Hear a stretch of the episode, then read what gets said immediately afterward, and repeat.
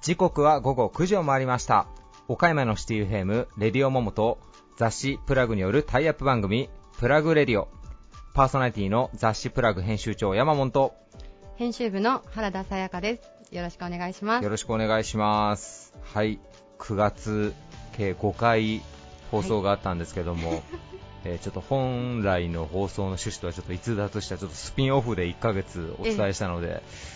もうね何人固定のリスナーさんがいるかわからないですけど多分100分の1ぐらいにはなったんじゃないかなっていう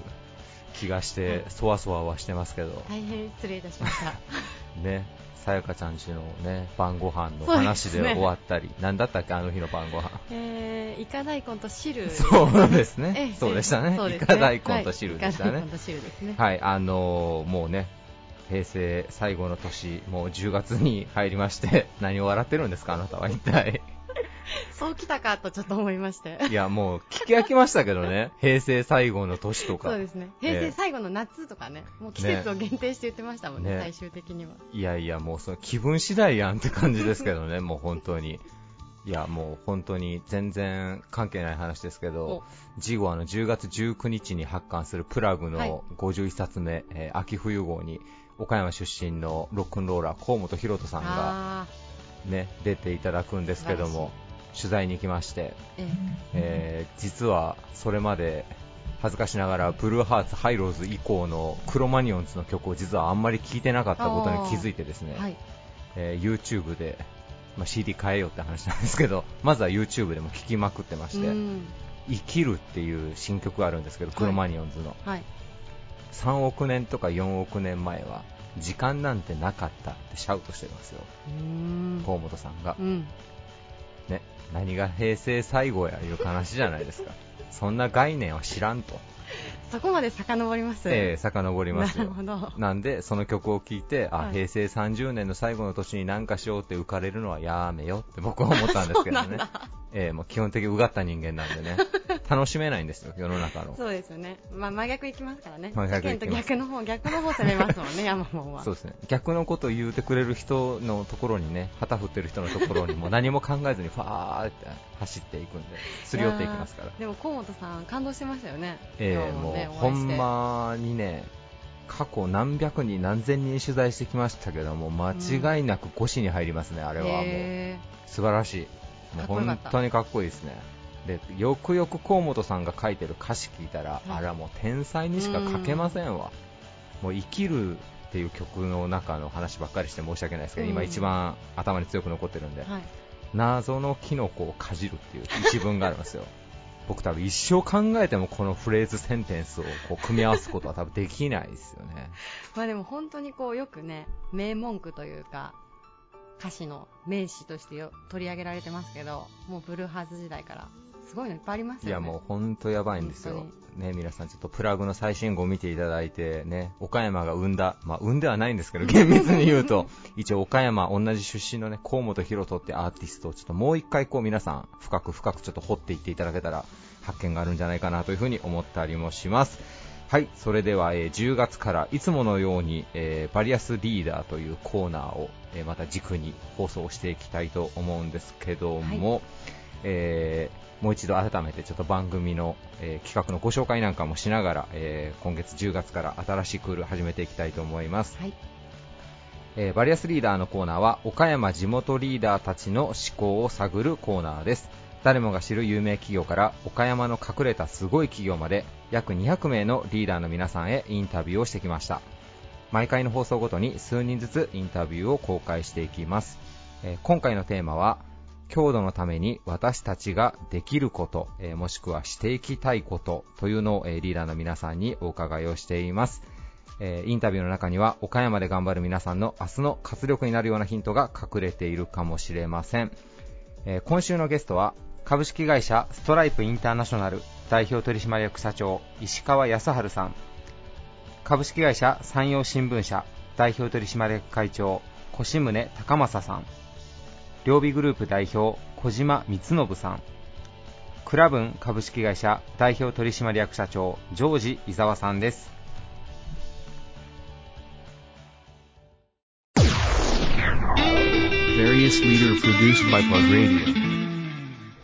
岡山を拠点にグループで国内外に約1400店舗を展開するアパレルメーカーストライプマルシェなどの地域活性化イベントも主催されています。株式会社ストライプインターナショナル代表取締役社長の石川康治さんです。よろしくお願いします。よろしくお願いします。えー今回のテーマ、皆さんに私たちが郷土岡山のためにできること、えーもしくは今後していきたいことというのをお伺いしてるんですけども、えー先ほどご紹介した、まあ、ストライプマルシェといったあの地域活性イベントのほか、まあ、岡山芸術交流とかですね、あの石川文化振興財団の方でもまあ様々なこう取り組みをされてるんですけども、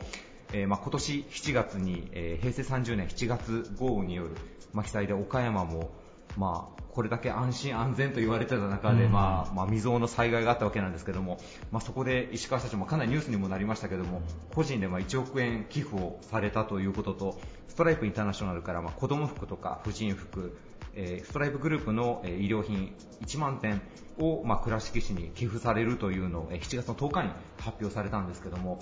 しかしこの、まあ、寄付とかですね、まあ、あの寄付を行うにあたって、まあ、その災害の時、まあ、どんなことを考えていらっしゃいましたか？あのまずあの映像を見てね、やっぱり心が痛かったですよね。で僕たちもあの局面で全国で16店舗ぐらいがあの浸水してて、まあ、自分たちも被災者ではあるんですけども、あのマビー、はいまあ、県北もそうですよね。はいであの県北じゃないあの県南の方々も実は1回ぐらいまで使ってるところもたくさんあって。平島とか、まあ、花尻の方とかなんか数箇所ありますね。でそうじゃにおいてはあの工場の爆発なんかもあったりとか、ね。はい。まあ、本当にあの岡山県全体がもうあの大なり小なり被害、まあ、被災地になって、あの正直心が痛かったんですけども、あの我々が何ができるのかはい。まあ、今までも東北に向き合ってきたストライプで熊本に向き合ってきたストライプ。で最近ではその大阪北部に向き合ってきたストライプとして、まあ、今度は地元岡山ここに我々何ができるのかということを、まあ、ずっと考えながらはい。あの個人的な応援と、はい。まあ、会社としての応援を、はい。あのまあ、全力でさせてもらいました。なるほど。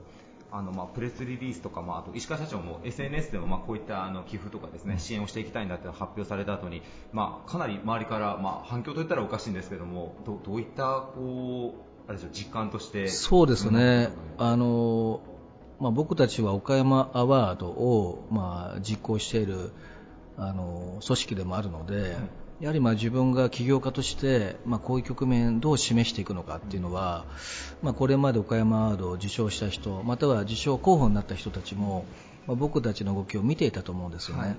まあ、その中で我々が示した、まあ、被災地の支援ということに対して、まあ、非常にいい評価が多くて、でそこはあの正直、まあ、若干嬉しいものの一番嬉しかったのは、まあ、ストライプが動いたことを見て自分たちができることをやろうと。いうことで、まあ、一気にあの被災地に行って、まあ、若干ちょっと渋滞になった人もいるんじゃないかなと思うんですけども、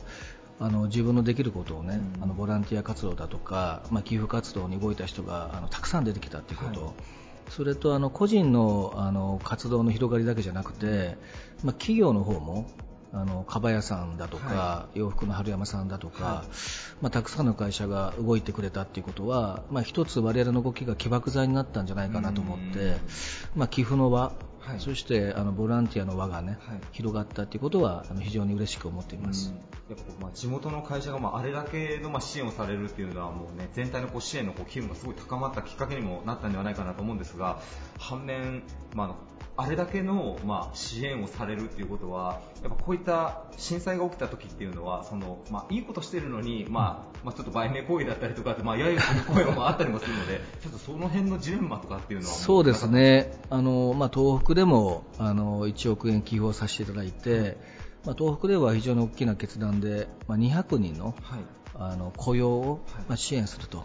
いうことで、あのもう面接に来た人全員を雇用するというようなこともやったんですけども、まあ、正直そういうあの本当に被災地が必要なお金とか、まあ、雇用に向き合ったにもかかわらず、まあ、東北の時もかなりあのネガティブなあの意見、まあ、言うならばあの売名じゃないのかというような意見もあったんですけども、はい。まあ、今回あの岡山の支援に関してはあの、まあ、僕が見る限りおおむねうん。あのポジティブで、はいあのまあ、それをきっかけに本当に一気に動いてくれた人が多い多かったので、まあ、僕の動きだけじゃなくて、はい。あの僕の動きも中心になりながらもですね、もう周りがあの僕の何倍も何十倍も動き出したということで、まあ、そのきっかけになったというふうに捉えている人が多いと思うので、あの総論的にはポジティブだったかなと思いますね。やはりこう、まあ、何をしてもやっぱこうネガティブな意見っていうのは絶対飛んでくるとは思うんですけど、まあそうですね。そこにまあ屈さずにやることがやっぱ大事なんですかね。もうあの1億円の寄付、い。1万点の服のあの寄付、はい。まあ、これにおいてはもう何言われてもいいから、うん。もうやるんだと。はい。で言いたい人はもう言ってこいと、うん。でもしかしたら、い。あの婦人服、まあ、子供服、はい。まあ、紳士服を配るにあたって、まあ、なぜねあの中学生向けのジュニアがないのかとか、はいまあ、下着がないのかとかただあの僕たちも下着屋でもないし、あの中学生向けの服を作ってるわけでもないので、もうできることは全力でやると。はい。もうできないことはもしかしたら下着はワコール。うん。もしくはセリーヌ、セシールですね、まあ、そういうところに任した方がいいんじゃないかなということでまあ、いろいろ言われても、はい。もうまずやろうと、はい。っていうのがあの僕たちのあの、まあ、思いというか、はい。あのまあ、多分投稿してない人の中であの僕たちのことをね、はいあのもしかしたら未だネガティブに思ってる人もいるかもしれないんですけども、まあ、まず動くっていうのが、まあ、ストライプインターナショナルの社風かなというふうに思っています。ありがとうございます。えーそしてあのもう一つ、まあ、岡山がまあ被災地という場所になってしまったわけなんですけどもあの我々東日本大震災の時にまあその自粛ムードというのがまあ決して復興においても日本の経済にとってまあプラスにならないということも多くの人が多分学んだことだと思うんですが、まあ、のストライプさん、まあ、楽しい地域活性化のイベントであったりとかいろんなことも展開されてるんですが2019年にあの岡山芸術交流、え第2回目になるんですかねのあの開催を控えられているんですが、え来年の芸術交流の見どころなんかを、え最後にお聞かせいただいてもいいでしょうか？はい、あの2016年に始まった、まあ、芸術交流の、まあ、第2回目、岡山芸術交流2019になります。で今回はフランスのあのアーティスト、あのピエール・ユイグ、ピエール・ユイグさんがあの、まあ、監督総監督、アーティスティックディレクターになってで彼は今世界で注目されるアーティスト第2位に選ばれている方なので、まあ、そういう方々があの全体を監修するということは、かなり国際的にインパクトのあるあの芸術祭になると思います。でさらに今回フランスの大使館もあの岡山芸術交流を支援するということにもなってますし、まあ、スイスの大使館も岡山芸術交流を応援したいという声も上がってきています、なのであの僕の思いとすれば、まあある種その、まあ、復興に向けた、あの岡山芸術交流、復興に向けた芸術祭になればい。いなと、で岡山芸術交流が行われる、まあ、2019年、まあ、9月頃までには、岡山全体が、あのポジティブな流れに、前向きな流れに動いていく、まあ、その一つの分岐点が、岡山芸術交流になればいいなと思っていますので、あの地域のあのマインドのためにも、またこの岡山がブランディングとして、まあ、世界に羽ばたくためにも、あの岡山芸術交流の役割は大きいと思っていますので、はいあの頑張っていきたいと思います。はい、ありがとうございます。えー被災地支援はもちろんですが、えーストライプインターナショナルさん、えーまた石川文化振興財団、えー地域活性においても非常にあの様々な取り組みをされてまして、えー私たちの参考になることがたくさんあると思いますので、皆さんぜひ、えーチェックしていただけたらと思います。ゲストは株式会社ストライプインターナショナル代表取締役社長の石川康治さんでした。ありがとうございました。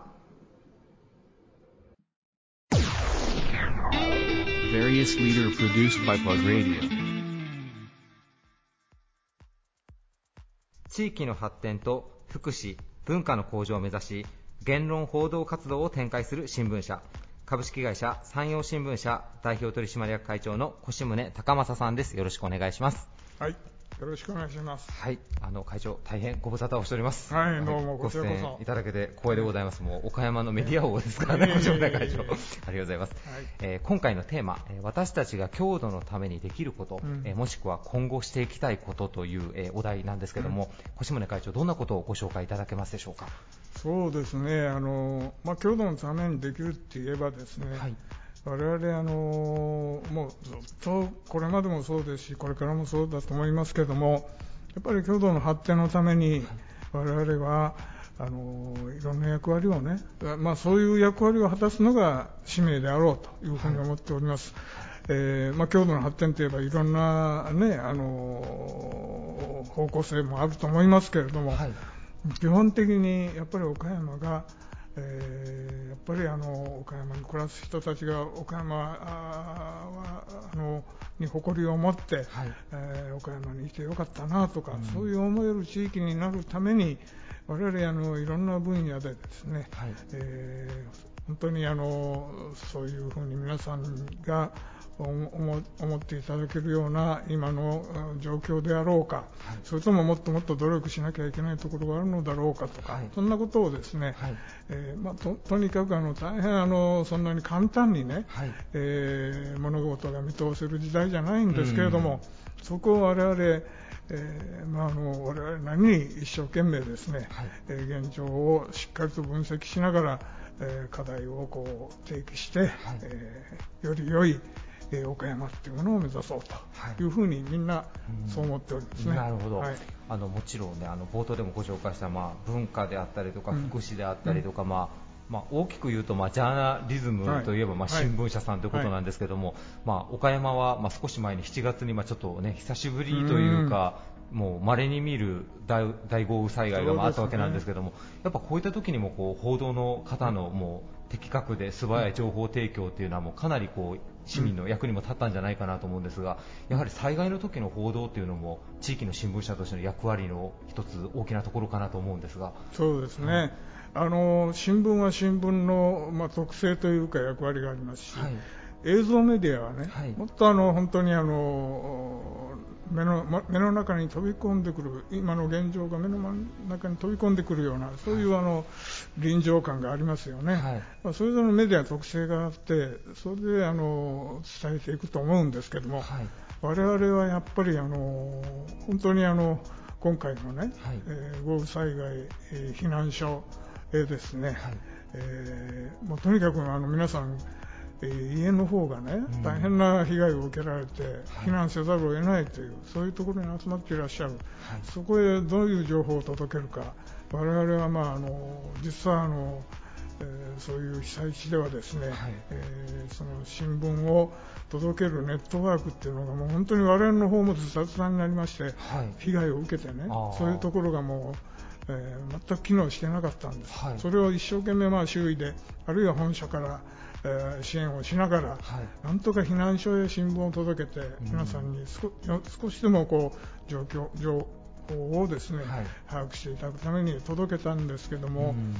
うん。まあ、それを通じて、やっぱり我々のやってる仕事っていうのは、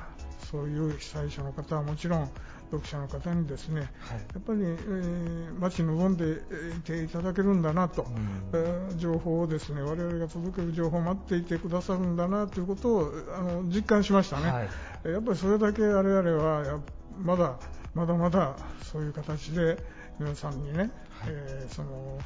えーなんていうんですか暮らしの再建とか、えーあるいはまあいろんなもう部分でですね、全く本当にあの、えー家族はもちろん、えー周囲の皆さんがですねどういうふうになっているかっていうのが分からないですよね。うん。そういうことを知る一つの手立てに我々の情報がなっているということうんなんで、えーこれまあ、この今回、そういう災害報道を通じて改めて我々の役割、我々の使命っていうか、はい。我々の果たせることっていうのを感じましたですよね。うん。はい。産新聞さんはあの、まあ、デジタル版も、ね、こうネットでもこうんううん。迅速に素早く情報も出されてるんですが、はい。やっぱ僕こういった災害の時に思ったのがその、まあ、デジタルネイティブの人たちは、ね自分でスマホでこううん。見れるかもしれないですが、うん。年配の方なんかやっぱりこう新聞っていうのはすごい貴重な情報ソースになってるんじゃないかなと思うんですが。まあ、デジタル情報もデジタル情報の、ね、強みっていうかね、非常にあの、えーなんていうんですか、早くそういうものがね、こう、つかめるっていうか、えー把握できるわけなんですけども、新聞、あの極めてあの、なんていうんですかね、我々、まあ、従来からの手法ですけど、活字で皆さんにお伝えするという中で、はい。例えば、あの今、この被災避難所にはこういう方がいらっしゃるとか、はい。あるいはあの避難所以外ではこういうところが、あのまあ、食食料関係にしろですね、はい。医療関係にしろこういうところがあの、うんなんていうんですか、あのちゃんと皆さんを受け入れて、えー活動していらっしゃるんですよという情報とか、やっぱり活字ならではの細かいね、本当にあの地域の細々、隅々のう今今現在のその状況、被災者の皆さんが、えー知っていただければ非常にあの役に立つというか、プラスになるような、そういう情報を伝えることができると。うんいうことを我々も感じましたですね、はい。だからあの本当にあのデジタルでのあの速報的な、えー情報は皆さんにも早く知っていただくっていうのは大事ですし、はい。我々のようなまさにあの血を這うような細かい情報をね、お伝えするのもこれも大事だと、まあ、両方がそれぞれ特性を発揮しながら被災者のためにですね、役立つようにメディアとして努力するということが大事なんじゃないですかね。なるほど、はいなんかこの、ね、今回の災害で、まあ、また改めてこう新聞社さんの存在の大きさというのをこう感じた方も多いんではないかなというふうに思うんですが、うんえーまあ、山陽新聞社さんのこうグループといえば、まあ、本社の1階にまあサンタホールという、まあ、多目的の文化ホールがあったりですね、うんはい。まあ、カルチャースクールをされていらっしゃったりとか、まあ、あと今回の被害に際してはもう早々に、まあ、募金の基金を立ち上げられて皆さんが山陽新聞社さんを通して、まあ、あの寄付金をこう、まあ、回していくというようなこともされていらっしゃるんですがやっぱりその新聞社の役割っていうのはもともとはそのジャーナリズムから始まっていると思うんですが今はやはり結構全国津々浦新聞社さんっていうのがこう地域の経済とか情報発信のこう要になっているというふうに感じるんですが会長ご自身こう新聞社さんのこう歴史をこう見てきてやっぱりこう役割がよりこう広がっているなというのは実感されますか？あこれおっしゃる通りですね、あの今おっしゃお話にありましたあの今回のね、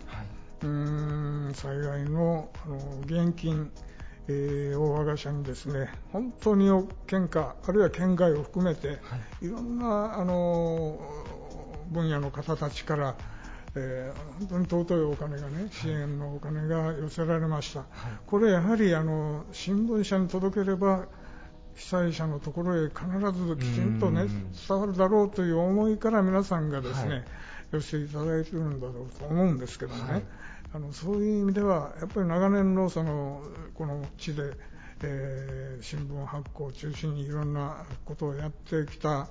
えーことへの信頼感がですね皆さん、まあ信頼していただけるからこそそういうふうなね、はい。あのことにつながってるんだろうと思うんですね。はい。えーですから我々今まで本当にあの地域のう発展のためにえー地域がより元気になるためにいろんなことをやってまいりましたけどもこれあの、まあ、そうしたものの総合的な成果が今日にも生きているし、はい。これからもそれをですねしっかりともっと新しい手法も含めながら、はい。加えながらい。やっていかなきゃいけないという、うん。あのある意味で自信を持ちましたし、これからさらに我々に課せられた使命は大きいなという、そういう思いもど。持ちましたね。なるほど、うん。ありがとうございます。えーそしてあのこれはあのすごく私事ではあるんですが、あのちょうど3年前にですね、山陽新聞社さんの本社さんの1階で結婚式を実は挙げさせていただくという素ことがあ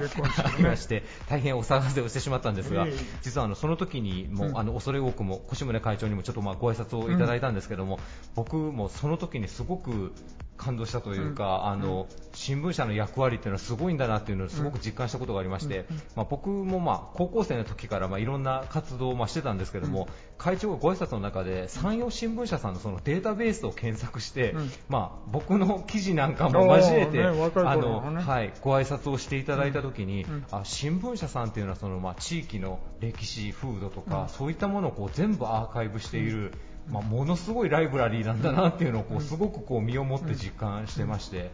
やはりその地域を保存、情報を保存していくっていうのもこう新聞社さんの役割として僕は大きいんじゃないかなと思うんですけども。そうですよね、あのー新聞はね毎日毎日新しいものを求めて新しいものを作ってるんですけど、それの蓄積ははい。貴重なデータで、うん。えーままたそのデータの中からこれからの将来に生かせるものがたくさんありますし、はい。あの両方ですよね、あの過去のあ資産、財産も大事にしながら新しいものをこう生み出していくという両面がないと、はい。えダメですよね。なるほど、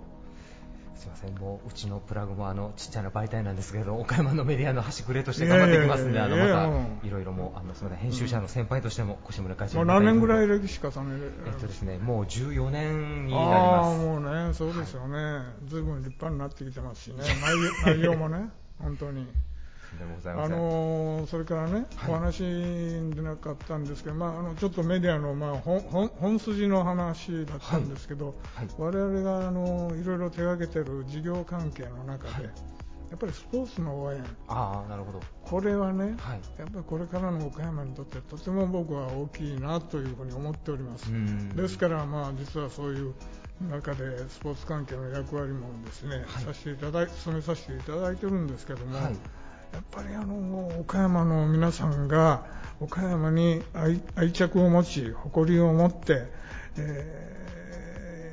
岡山がいいなやっぱり岡山で暮らそうという思いを強めていただくためのうんに果たすスポーツの役割ね、はい。これ本当にね、あのご承知のようにサッカーにしろ、ファジャーノにしろ、バレーボールのシーガルにしろ、はい。その他いろんなね、またあの声上がってますよね、はい。卓球にしろ、バスケットボールにしろ、はい。プロチームがね、うん。そういういろんなジャンルのスポーツが頑張れば、やっぱりあの岡山の我々の我々のチームという意識を、えー市民、県民の皆さんが持って応援するとね、やっぱりあの岡山っていうことが大きな、あのなんなんていうんですかね、はい。皆さん方のね、あの意識の中の大きな要素になると思うんですね。えーでそれを通じて我々みんな一緒に応援しようという一体感というかね、はい。うん、そういうものが生まれてますし強くなりますし、これはあの例えば県庁にしろ岡山市役所にしろ倉敷市役所にししろですね、はい。そういう行政が、えー事業を推進している中でもねそういうあの市民県民の意識っていうものはね極めて大事になると思うんですね。うんだから我々はあの本当にあの、えー振り返りますと私が社長になった2006年にね、はい。ファジアーノがあの今あの本当に日本サッカー協会の専務理事になっちゃったんですけども、はい木村さんというね、はい。はい。本当にあのすごいあの金融の、まあ、非常に、えー大きなねゴールドマンサックスからね、はそれを投げ捨ててっていうか、はい。距離のために何かやりたいと頑張りたいという思いで岡山に帰ってきて立ち上げた。ちょうどその時私も社長になりましたから彼とまあいろんな意味で話をしながらですねそれはぜひファジアのそういう、えー岡山の子どもたちも本当にあの憧れるようなそういう存在にしていこうということで、まあ、我々も、うんあのささやかなスポンサーになったんですけどもね、えーそれがき始まりですよね、うん。そこから、えー、随分今、えー言いましたようにスポーツいろんな分野に広がりました、はい。これであの本当にあの僕は岡山っていうのはですね、うん一つの新しい、えー段階に入ったっていうかえースポーツを通じてね、ん。スポーツの力を通じて岡山が、えー元気になってる、前向きになってるというふうに感じてますのでね、えーぜひこれをね、はい。これからも新聞社として、えーあるいはメディアとして、えーまあ、いろんな形でね、えー背中を押していこうと。そんなふうに思ってます。えーまあ、あのいろんなスポーツの競技、団体別にこう応援をされていらっしゃるんですが、山陽新聞さんといえば、山陽新聞レディースカップというのも外せないんじゃないかなというふうにこれもねこれもそうなんですね。思うんですけども。これももちろんね、もういよいよ10年目がまあ近くなりましたけどね、はい。はい。まああの本当に、えーこれは地元の方たちの絶大な応援をいただいて、はい。えーいるからこそ、こういうふうにしてね、あの年々こう活発になって続いてるんですけども、はい。えーこれはもう我々がっていうより、皆さんとご一緒に、えーぜひこの岡山の一つのあの、まあ、イベントっていうかね、はい。えーでえー大事にしていこうと、そんなふうに思ってます。ゴルフの大会としては結構地方都市の中ではかなりこうもう歴史も長くなってきてて、規模もなんかちょっとずつ大きくなられてるような気がするんですけどいやもうとにかくね、はい。あのまあもちろんあの、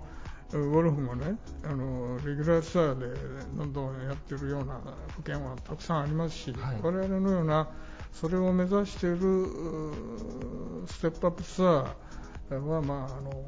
もちろん数は多いんですけども、はい。うんまあ、それそれなりに各地でやってらっしゃいます。ただ我々が違うのは、とにかくあのただやるだけっていうんじゃなくって、やっぱりあの皆さんに県民市民の皆さんにこの、えーゴルフですね、はい。あのゴルフっていうものにあの親しんでいただいて楽しんでいただいて岡山岡山から本当にあのこれから日本全全国あるいは世界で通用するような選手をですね送り出して応援していこうじゃないかと。もうできるだけ多くの方がその触れていただいて、はい。楽しんでいただいて応援していただこうと、はい多くの人にぜひ見ていただこうというそれがもう第一ですから、なるほど。そういう大会はおそらく他にはですねはい。あの、まあ、お岡山ほどね、はい。そういうはっきりした目的で動いているところは少ないんじゃないかなとうん。ちょっと偉そうに言いますけどいえいえいえいえ、もね。はいそのまあ、他県でもされてるんでしょなんか岡山の山陽新聞レディースカップっていうのはゴルフの大会にしてはもうかなりこう地域に根付いているというかなんか毎年盛り上がっているというのを僕もこう肌で感じて感じるので、はい。これはもうもうもう一重にね、あの応援してくださっている経済界、えーいろんな企業さん、はい。えーそしてあの本当に手弁当でボランティアで応援してくださるグループ、はい。もうそのおかげです。うん。はい全然関係ないんですけど、うん。あのもう大先輩である越宗会長もいつもこういつまでも気骨ある感じのこうお元気でいらっしゃるんです。何かこう常に 常になんか運動とかもやっぱこうされていらっしゃるんですか？運動はね、はい。自分ではもうこれって言ったらねはい。本当にあの体を激しく動かすようなことは何もしてないですね。ただ今も言いましたようにい。ろんな岡山で本当にあのいろんなスポーツがね盛んになってきてる。それ何か一生懸命ねこううまあ、まさに応援するっていうことがはい。私にとってははい。ある意味心の運動になってるんじゃないか思うんですだからこれがまあいわば、はい。うん、体体にもつながってるんじゃないですか。なるほど。はい。ありがとうございます。いえいえ。えーもうね、プラグもまだまだ小さいですけど、やっぱこう会長に教えていただきながら、ちょっとでも自分たちもなんか岡山の文化とかカルチャーなんかこうしっかり、はい、スポーツなんかも発信していけたらなというふうに思います。ぜひあの若い世代にねあのファッションとかもちろんですけれどもいろんな分野でね、若い世代にあの岡山の素晴らしさというものをね伝えていただきたいなと思いますね。はい、ありがとうございます。はいもう肝に銘じて頑張っていきます。はいえーゲストは株式会社山陽新聞社代表取締役会長の越宗高正さんでした。どうもありがとうございました。どうもありがとうございます。Various leader produced by Plug Radio. 地方公共交通の再生でも全国的に有名です。交通、運用を軸に小売、不動産、システム開発まで数多くの企業を展開するグループ、両備グループ代表の小島光信さんです。よろしくお願いします。はい、よろしくお願いします。今回のテーマ、私たちが郷土岡山のためにできること、えーもしくは今後していきたいこと、えー小島さんはどんなことをご紹介いただけますでしょうか？待ってましたね。はい。えー二つあるんですよ。はい一つはね、やはり交通結節点で歴史や文化の豊かな岡山を、で、日本一の街づくりをしてあげる。はい。ですからもちろん交通の結節点ということでね、えー縦横無尽に岡山っていうのは路線網が開いてるわけですよ。そういう中で、やはり歴史と文化というものを大事にしていきながら、えー本当は一番安全安心なね、地域だったんで、今回の水害は大変残念なことですけれども、えーまあ、えーやっぱりこの日本一になる素養を持ってるの。はい。だからやっぱりこの日本一の街づくりっていうのをもう一生懸命やっていきたいんと思ってます。はい。えーそしてもう一つね、その街づくりの中でえー一番心を込めてやってるのが子供の楽しい街づくりなんだよ。子供。もう今のね、世の中見てたら子供面白くないと思うよ。ろくでもない議論ばっかりやって、はい。やっぱり将来の日本の夢をね、語ることがなくなっちゃった。はい。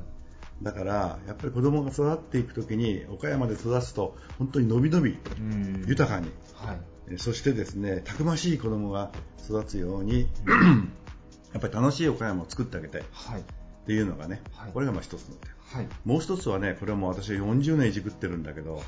瀬戸内海をはい。世界の観光地にしよう、うん。まあ、小豆島を中心とした、まあ、東洋のエーゲ海と言われるねこの小豆島、はい。えーギリシャの人がですね、えー実はうちは昔ギリシャの政府観光局の総代理店やってたんですよ日本の。そんなお仕事もされてらっしゃった時があるんですね。ですから私どものお小豆島航路は、はい。全部あのギリシャがテーマになってるね船が。オリンピアっていう船に乗ってですから、えー船の船体にもおネプチューンとかトリトンとかですね、はい。ギリシャの神様がうん書かれてるんですけども、それと同時に、まあ、牛窓からのこの海域っていうのは、はい。まあ、東洋のエーゲ海と言われてね、えーあれで。で、まあ、そういうことがあってはい。牛窓昔町の時に頼まれて、えー姉妹縁組のお世話をしたの。へミッティリーニっていうね、はい。ギリシャの町と牛窓と、まあ、姉妹縁組をして、はい。でその後小豆島とそれから小豆島とミロス島はい。ミロス島っていうのはミロのヴィーナスが出たとこはい。でそこと姉妹縁組をして、まあ、そんな関係もあって、えーギリシャと非常に親しくしてたんだけどねそしたらですねなんとギリシャから来た政府の要人がですね、はいエーゲ海より綺麗だ。で嘘をつけと思った。ちょっとそう思いますよね。住んでる側からすると。絶対よ、あのね、もうエメラルドブルーのね、はい。もうエーゲ海、私も何度も行ったから、あそこに島が浮かんで、このぽっかりこう真っ白のお家がね、はい。で真っ青なあのお寺院のうん。あのキリスト教の寺院の,、はい。あの建物とかいうのは、まあ、本当にエキゾチックでね、いいと思ってたけど、だけどもね、ギリシャ人が、うんエーゲ海より美しい、はい。どうして？って聞いたらね、海の緑が美しいって言ってた。海の緑？そう。海の中に浮かぶ島々の緑がああ美しい。なるほど。こう初冬日というか。そう、はい、我々はまあ島は緑に決まってんじゃん。だからそんなもん何も珍しくも何もないと思ったら西洋から来たらですね、特にエーゲ海なんかハゲ山にうんほとんど緑の色のしないオリーブだよね。オリーブっていうのは緑色がほとんどないですからね、えー銀色がかかったちょっと銀色の系の緑がちょっとかかったような葉っぱだから。はい。全然島でも、ね、緑を感じないんだけどね、はい。えーまあ、ハゲ山みたいな。はい。ところがそのやっぱりギリシャ人にとってはね、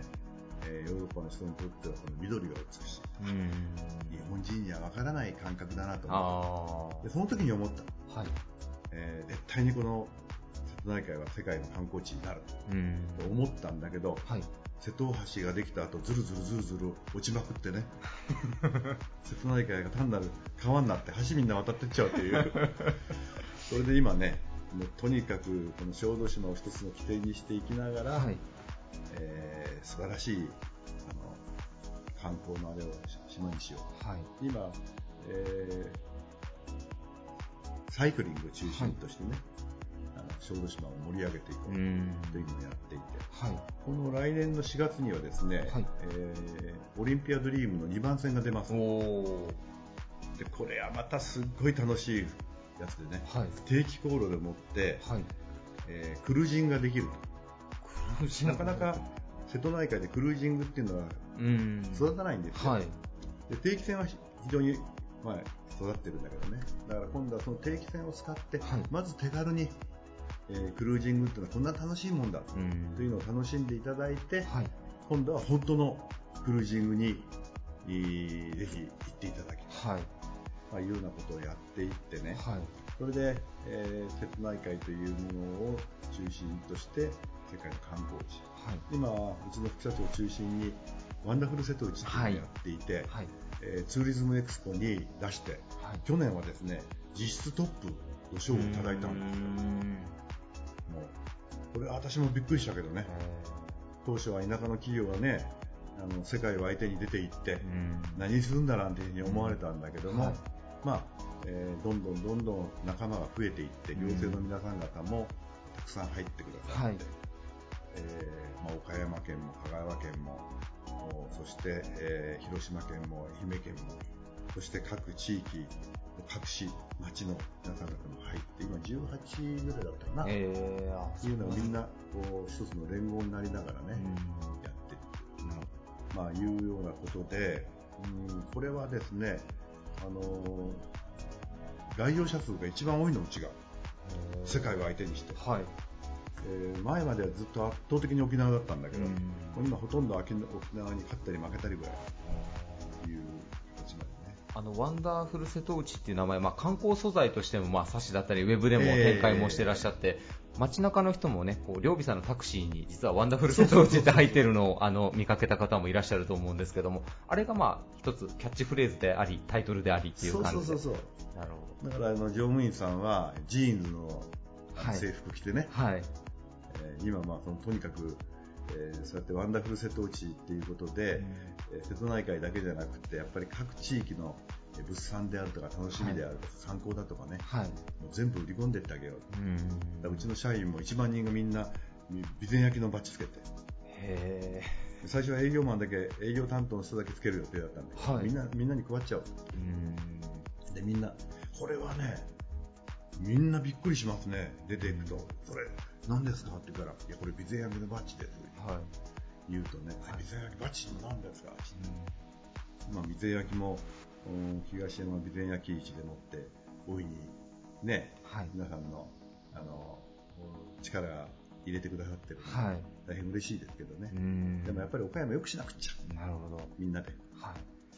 そのまあ、両備グループこう上げてこう町のために未来のためにってことでこういろんな事業を本当にしていらっしゃるんですけども会長その両備グループの郷土愛っていうのは僕いつも会長とお会いしてて思うんですけどそのバイタリティはこうどこから来てるのかなっていつも思うんですか、これはやっぱりその経営理念の中女というね、はい。思いやりということで、うん。やっぱり地域に対する思いやりっていうのをしっかり持つこと、はい。えー国際化の一番大事なことっていうのはね、はい自分の住んでいるところ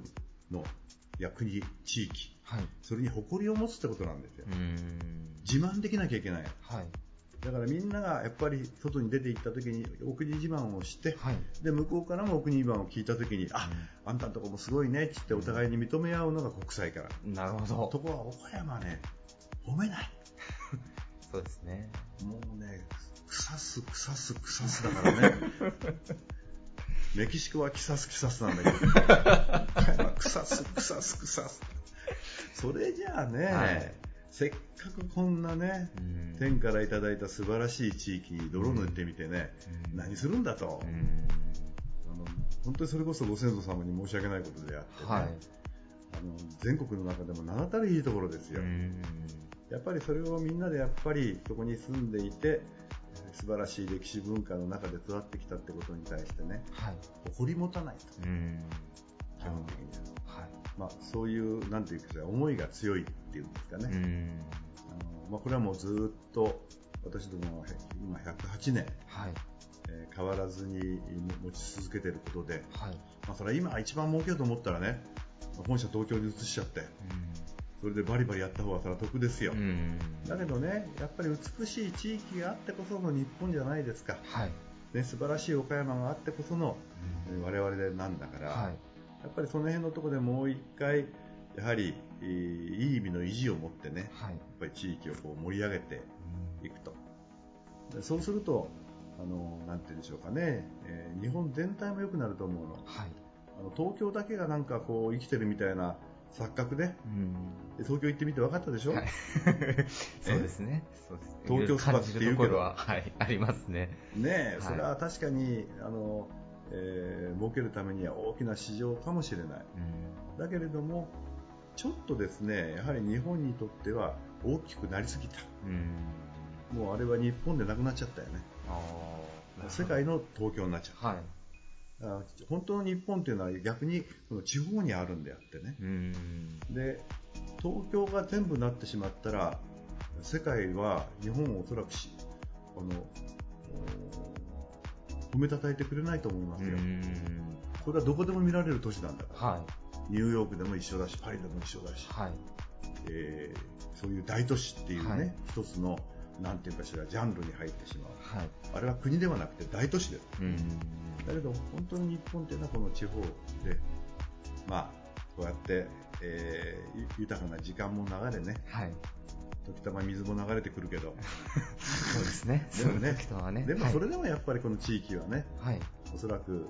あのみみんな、おそらく愛してるだというふうに思いますよ。なるほど。なんかもう地方の流星もこう企業の永続的発展ももう全ては郷土愛、もう地元への誇りにもう起因するのかもしれないですね。なんかお話をお聞きしてるとさ。すがによくまとめましたね。はい、ありがとうございます。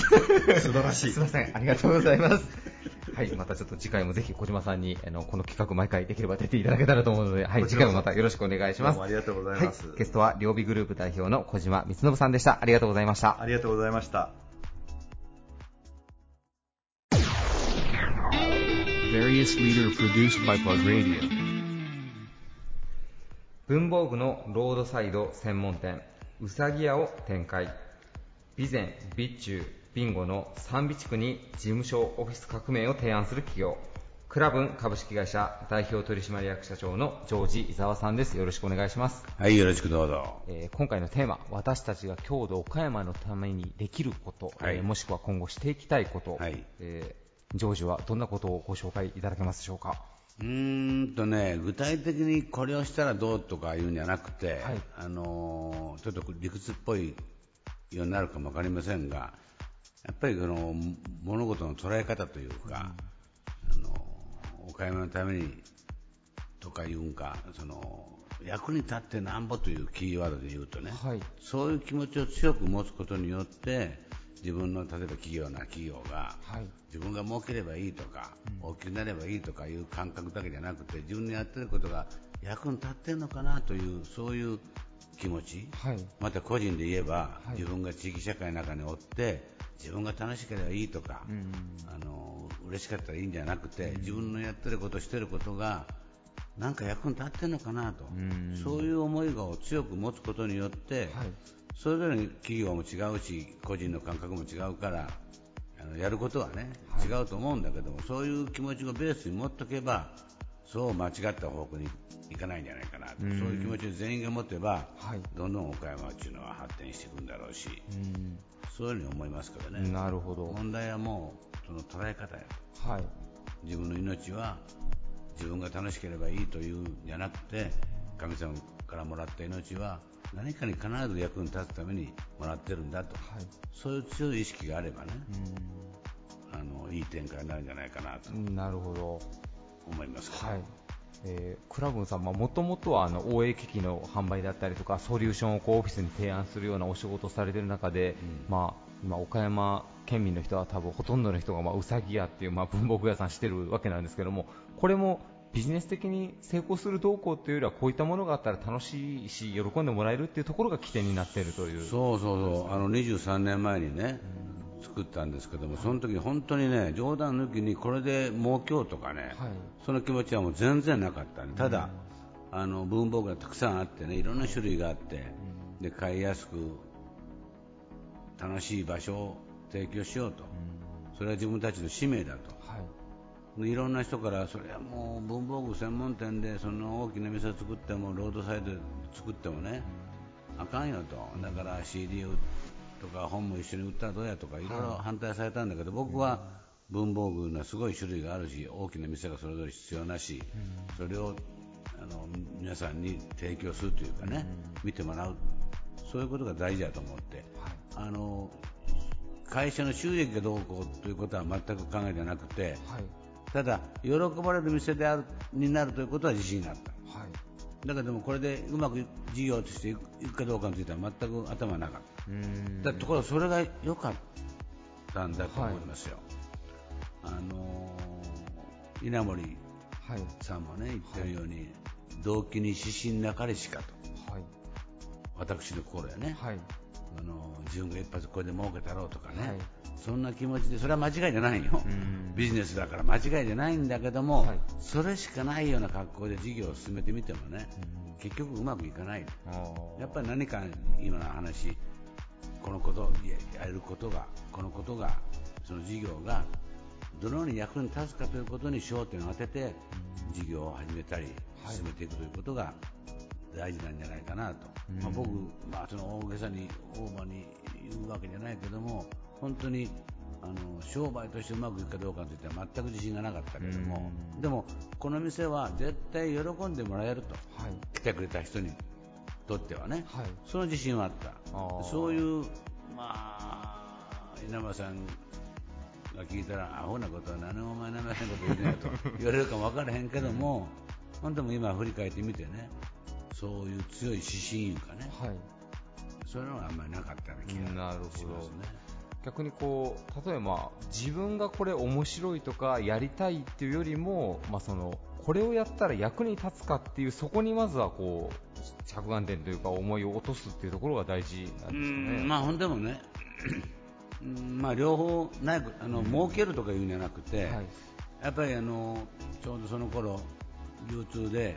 文具の業界とおもちゃとスポーツ業界は日本の流通が遅れてると、はい。で僕もアメリカに何回も行って、あの視察させてもらってはい。日本にもこんな店ができたらええなというそれは自分の、まあ、商売じゃない自分の気持ちがやりたいという気持ちやから、はそれがなかったことわけじゃなくて、でそれが今言ったように必ず喜んでもらえる店になるだろうというのはあったけども。事業としてだからねこういう言葉がありますよ。儲けるは欲。はい。儲かるは道。おーなるほど。儲儲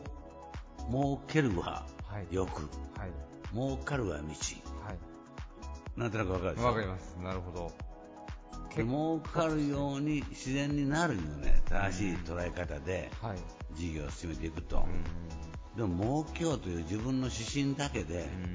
やってると単なる欲であってうんなるほあのまあ10年20年は続くかもわからへんけども30年50年100年とは続かないんじゃないかなどなるほど。こう思いますからね。なるほど欲はあるよ僕はもちろん欲はあるけども そういう意識がやっぱり大事なんじゃないかなとなるほど。儲かるというのはもう結果論として役に立つことをやった結果、儲かることはあるかもしれないけど道やからねそれは正しい道なわけで、うん。まあ衝動というかね、はい。自然に儲かっていく正しいことやっとけばね、はい。はい。その起点が正しければ役に立ってなんぼやという気持ちで一生懸命額に汗かいてやってると自然に儲かるはい。儲かるは道はい。儲けようとはい。こうしたら儲かるんじゃないかとこの商品売ったら儲かるんじゃないかとそんなことしか考えてなかったつまりうん自分目線よねはい。自分目線しかないような人はあまりうまくいかないんじゃないかなとうん。まあこう思ってて、うん。なるほど。ええ逆にこう儲かっていない現状があるとすればまだそこまでこうお役に立ててないんじゃないかっていうようなことにもなるということですね。いやまさしくそうよ言われる通りでね、はい。利益なんかいうのはねご褒美なんよなるほど。なるほど。ご褒美。役に立てば立つほどご褒美として例えば昔お母さんに言われて僕なんかねあなた分からんと思うけど豆腐を買いに行ったりしょったよねはい。近所の近所のそのはい八百屋にね、はい。豆腐1丁とか2丁買いにはい。そのお小遣いくれたりするわけよ、はい。だから役に立った仕事をすればご褒美がもらえるなるほど。逆に言うと利益が出ないというんだったら役に立ってないわけだうんなるほど。なかなかその役に自分の仕事とかやってることが役に立ってるかっていう視点はついつい忘れてしまいがちなところであるかもしれないですね。日々生活してるそうね。やっぱりもう人間動物やからね、ん。ほっとったら自分のことしか考えてないん。自分が食べたいもの食べるし、はい。自分のしたいことするしはい。もう自分が自分が自分が常に自分中心よそれはもう仕方ないことなんよ僕もそうなんよ動物やからだけども今僕の言ったようなことを強く意識することによってちょうどバランスが取れると。はい。そんなに僕は素晴らしい人間でも何でもないし、やそういうことを意識せんと、もう常に自分が自分がとなってしまうから、そういうことを考えることによってバランスが取れて、まあ、いい人間になっていくとはい。いうことじゃないかと思うけどね。ありがとうございます。ジョージの言葉をしっかりあの胸に刻み込んで。いやいやいやい勉強になりました。スルーしてください。はい、いえいえ、えーちょっと、そして最後に少しちょっとご紹介したいんですが、えープラグのあの最新号、はいえー前号ですね、えー2018年の春夏号に実はあの前の方にジョルジュ・ラパンという、ちょっと自分たちが制作携わらせていただいてて手前味噌で恐縮なんですけど結構セクシーでかっこいい見開きの2ページがあるんですあがね。はい、これも実はちょっとジョージが、まあ、うさぎ屋の次に手掛けようとされているブランドというか、えープロジェクトなんですけども、えージョージちょっとジョルジュ・ラパンについてご紹介いただいてもいいでしょうか？あのジョルジュというのは G-E-O-R-G-E-S はい。英語で言うとジョージ。フランス語ではジョルジュ、はいジョルジュですね、はい。だからジョージから取ったジョルジュ。はい。ラパンというのはフランス語でウサギですから、まあ、そういうことでジョルジュ・ラパンというブランドを立ち上げて、はい。今、あのーいろんな商品を作っていってるんですけども、まあこの万年筆だとかね、はい。いろんなあの商品、文房具、主に文房具ですけども、はい。おいいものを作って、えー楽しんでもらおうと、これを儲けようとは思ってません。なるほど、うん他にないね、唯一無二の、あこれがジョルジュ・ラパンの万年筆やと、はい。ジョルジュ・ラパンの一筆線やとか、うん。ジョルジュ・ラパンのボールペンとかね、はい。えーそういうものを、いいものを作ってね、楽しんでもらおうかなとはい。思ってるわけです。はい。まあ、ブランドを立ち上げるのはね、嬉しいことですよ。うん。もうすでに、えー、とうさぎ屋さんにも、えー商品のラインナップがちょっとずつ並んでいってるということで、はは置いてます。はい、皆さんぜひちょっと次うさぎ屋さんに行かれた時には店員さんにねちょっとジョルジュ・ラパンの商品がどこにあるかって聞いていただいてぜひ手に取っていただけたら、ジョルジュラはい。なんとなんとかっこいいでしょ。はい。まあ、ジョージの名前を冠しているブランド ですからねはい、ぜひ皆さん、えージョルジュ・ラパンの方もチェックしてみてください、はい。ゲストはクラブン株式会社代表取締役社長のジョージ伊沢さんでした。ありがとうございました。バイビー。Various leader produced by Plug Radio. はい、バリアスリーダーのコーナーでした。4名のリーダーの皆さんのインタビューを皆さんに聞いていただきました。はえーね、もう金言に溢れてますね。さすがですね。えーもうあの放送のたびに思うんですけど、もうね、出ていただく200名の皆さん、それぞれ皆さん岡山のね、素晴らしいリーダーの皆さんですけど、今回の4人もね、なかなかっていうか、もうまさしく大物じゃないですか。そうですね。ねまさに岡山を代表する。えーもう岡山のソーシャライトですよ、この4人はもう、はっきり言って。よくぞね、優しいですよね。ねもうこんな番組に、こんなローカル局の日曜夜9時の番組に、岡山の経営者の皆さん、本当に優しい。ありがたい限りです。本当にありがたい。もうね、もう、あの、4名の方、あの、雑誌の方にも出ていただいてますので、皆さん4人も探してですね、まあ、記事なんかもご覧いただけたらなというふうに思います。えー、やっと本来の放送に戻りましたね、さやかちゃん。こんな感じだったんですえね、。こんな感じです、プラグレディオというのは。私あのプラグラジオ初登場があの9月からだったので、あ、あのー、ぐだぐだ、そうですね1時間、フリートークをしながら、むちゃくちゃな曲を選曲してかけるっていう、秩序も何もない。秩序何もないですからはいね。やっぱりこう締まりますね。ええ普通、誰々からのリクエストですってやるんですけど、うちのスタッフが昔ヒサロでずっと聴いていた曲です。どうぞ言って、知念里奈さんのウィングかけたりとかね。どんな振りな。えもう電波ジャックですよ、これも言うてみたら。電波ジャックです、もう。よかったです、本来の姿に 戻ることができて。本当ね。ちょっと今回は実はあの4名出ていただいてるんですけど、やっぱね、僕も編集者というか、ジャーナリストの本当に末端の末端の端くれとして、ちょっと腰宗会長にちょっとかなりお聞きしてしまったんで、ちょっと長尺になってしまったんですけど、まあ、メディアの方に関わらず多分お仕事なんかにも参考になるようなお話あったんじゃないかなというふうに思います。えー来週も、えー日曜日夜9時に皆さんにお会いしたいと思います。それでは皆さん良い1週間をスタートしてください。バイバイ。This radio produced by Okayama Premium Magazine Plug. See you next week.